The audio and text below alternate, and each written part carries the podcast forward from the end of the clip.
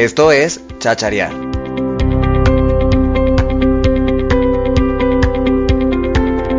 Un espacio para explorar las historias que le interesan a la gente. En las voces de quienes las han vivido o conocido. Un producto de la clase de géneros, formatos e interactividad del programa de comunicación social y periodismo de la Universidad Central. Periodismo Universitario de la Escuela de Comunicación Estratégica y Publicidad.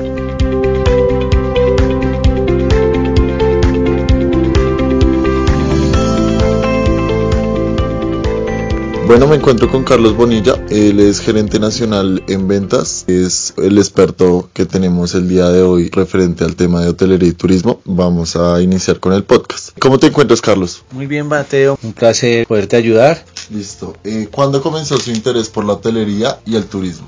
Aproximadamente unos 22 años. Comencé en un hotel que se llama 101 Park House. Allá comencé con todos los cargos referentes a lo que es alimentos y bebidas y después empecé a escalar en el tema de hotelería. Listo. ¿Hace cuánto estás dentro de ese mundo y cómo entraste? Básicamente fue algo que fue una referencia. Quería irme por otro lado, que era el de los cruceros, pero el camino me fue llevando un poco más a tener un tema de hotelería. Fue una referencia que me di y llegué a este hotel donde comencé toda la carrera. ¿Consideras que la administración hotelera ha cambiado en los últimos años? Claro, siempre viene en evolución. Las tendencias, las tendencias son algo importante, en lo cual siempre la innovación, todo lo que se viene con el tema de tecnología, el tema de turístico, siempre viene cogido con esto. Entonces las tendencias van mejorando día a día y es algo muy grande lo que se viene en un futuro. ¿Qué aspectos consideras claves para lograr un negocio sustentable en la industria de la hotelería y el turismo? Importantísimo saber hacia dónde se refiere uno, porque el mundo de la hotelería, el turismo es un mundo muy grande, un mundo muy rico en variedad, entonces están los tiquetes, están los hoteles, está el tour and travel, está el tema de las agencias, entonces depende de donde tú quieras, pero en realidad todos los negocios son muy, muy ricos en sabiduría y también en negocios en los cuales uno puede llegar a constituir como tal, Mateo. Listo. ¿Qué diferenciación ofreces en tu servicio, en tu producto de hoteles respecto a los demás?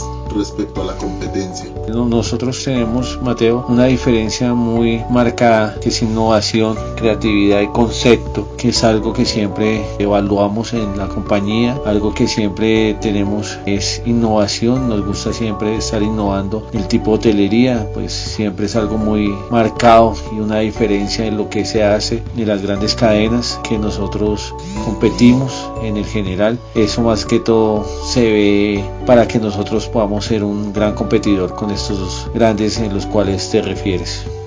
¿Cómo miden su capacidad de competencia con las empresas nacionales e internacionales? Con las internacionales básicamente nosotros nos medimos con unas plataformas con cadenas también aliadas en las cuales pues pertenecemos a algunas en la cual pues casi somos 800 hoteles. Es una cadena que se llama Dos Hotels es una consorcio en la cual nosotros tenemos una referencia muy amplia en este tema. Y nacionalmente ya básicamente es con las cadenas nacionales que son muy referentes acá en las cuales siempre estamos compitiendo siempre estamos mirando marcas en las cuales siempre ponemos como a flor nuestra expertise, nuestro conocimiento, nuestro know-how para poder tener unas buenas operaciones a nivel nacional y internacional como en Lima y otros países de Sudamérica. Listo. Eh, como gerente general de un hotel, ¿cuáles fueron los problemas más desafiantes que tuviste que afrontar y qué crees que fue lo más importante para poder resolverlos? Pues más que los problemas es una experiencia muy enriquecedora en la cual cuando uno gerencia un hotel es algo muy apasionante en lo cual a uno se le olvida el tiempo, se le olvida el mundo, siempre está dado al servicio, desafíos siempre hay todos los días, uno siempre está en el medio para servir. Siempre uno está dispuesto a dar un poco más en lo que se refiere a esto, siempre organizar a que los hoteles den una capacidad tanto de cumplimiento como para los inversionistas, tanto de satisfacción para los clientes y una satisfacción propia que es como lo más importante en lograr los objetivos día a día y que podamos crecer de la mano con todos los equipos que nos acompañan en la hotelería como tal te refieres a la operación de un hotel.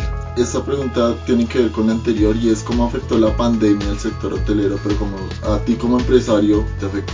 En general es una, pregunta muy difícil porque pues jamás nos esperamos esto, veníamos con un crecimiento muy abrumador en estos años, pues claro, eh, cuando viene la pandemia pues casi que eh, se cierran todo, pero nosotros empezamos a hacer estrategias con los equipos de ventas en los cuales lidero y empezamos a mirar oportunidades en las cuales pues jamás habíamos pensado, siempre mirábamos lo mismo, entonces el tema de salirse de la zona de confort, como siempre se dice, ayudó mucho, afectó pues obviamente hoteles que teníamos en las costas, Cartagena, Santa Marta, también el corporativo que casi fue nulo, pero con todo tuvimos una gran oportunidad en diversidad de negocios negocios que encontramos en el camino, por actividades que no se cerraban porque sí o sí tenían que seguir. Entonces fue mucha estrategia, un trabajo de grupo en el cual toda la parte de mercadeo y ventas estuvimos muy unidos. Jamás intentamos cerrar un hotel, sino trabajar sobre demanda y empezar a organizar equipos de trabajo para que en la medida en que hubiera ocupación pudieran tener sus salarios y con que llegaran sus casas, Mateo. ¿Existen ayudas que les brindan el Estado al sector hotelero de alguna u otra manera? Sí, Mateo, efectivamente, pues esto de la ayuda en los salarios fue algo muy bueno, que el IVA también lo hubieran desaparecido. El gobierno ha pensado mucho en esto, inclusive el PBI en el gobierno. El tema del turismo es uno de los que contribuyen una gran proporción a esto. Yo creo que el tema del turismo, y más en Colombia, que venía con un crecimiento, como te decía, abrumador, pues sí afecta siempre va a hacer falta algo, pero si hubo ayuda por parte del gobierno. Igualmente muy agradecidos porque este tema no es tan fácil y toca seguir adelante y ahorita con la reactivación vamos dándole con todo. ¿Qué piensas del turismo digital? ¿Has pensado en implementarlo? Ya me mencionaste que lo implementan, que tienen una base en torno al tema en lo digital, pero ¿cómo está ese funcionamiento? ¿Cómo está ese proceso? Pues efectivamente en los estudios que pues nosotros hacemos, Colombia es uno de los países más atrasados en este tema. Uno de los países más adelantados es Argentina, en el cono sur, en lo que nos refiere al tema digital, pero la pandemia sí ayudó a acelerar un poco más en Colombia, más que todo que veníamos con un tema muy personal personal, eh, nosotros somos muy amigables y personales en las negociaciones, en todo lo que tiene que referirse al turismo. Nosotros no somos tanto digitales. En proporción nosotros manejamos un 30-70, 70% más personalizado que digital.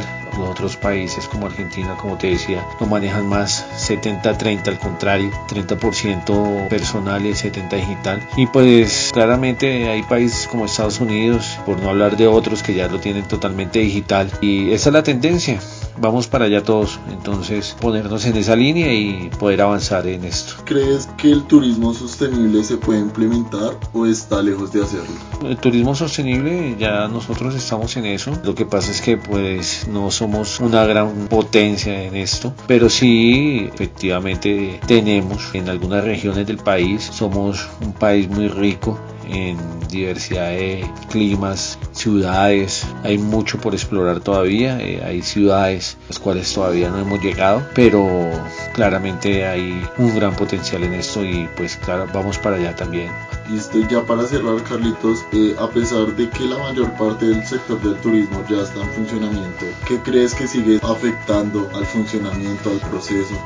Hay cosas, Mateo, que son muy ya que no me gusta meterme mucho en esto que son muy políticas. El tema de marchas, el tema de cómo nos vemos como país, es muy triste tener que decirlo, pero nosotros no somos una región reconocida a nivel internacional porque tengamos unas buenas referencias y esto que ha pasado fuera de la pandemia, pues eso se afecta mucho a nuestro país, eh, la gente no se da cuenta definitivamente con estas marchas, con estas cosas que tienen un sinsabor muy amargo para el sector en el cual pertenezco y ver que la gente internacionalmente casi que conoce solamente una ciudad que es Cartagena. Y cuando ve ciudades como Bogotá, eh, Medellín, diferentes ciudades, la zona del Cauca, muy golpeadas por este tema, pues piensan que es un país que está en guerra. Y pues efectivamente esto nos ayuda a, a que no venga la gente, a que la gente no invierta en nuestro país, a que el país se quede un poco más atrasado en lo que venía. Hay países como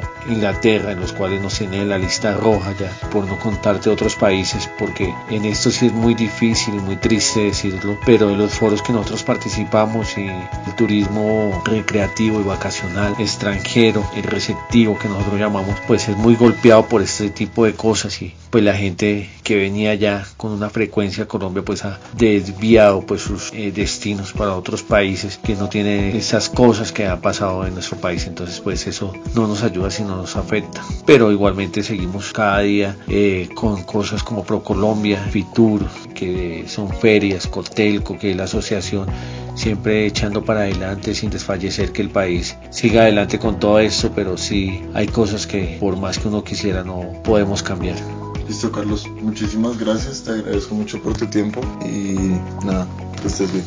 Gracias, Mateo.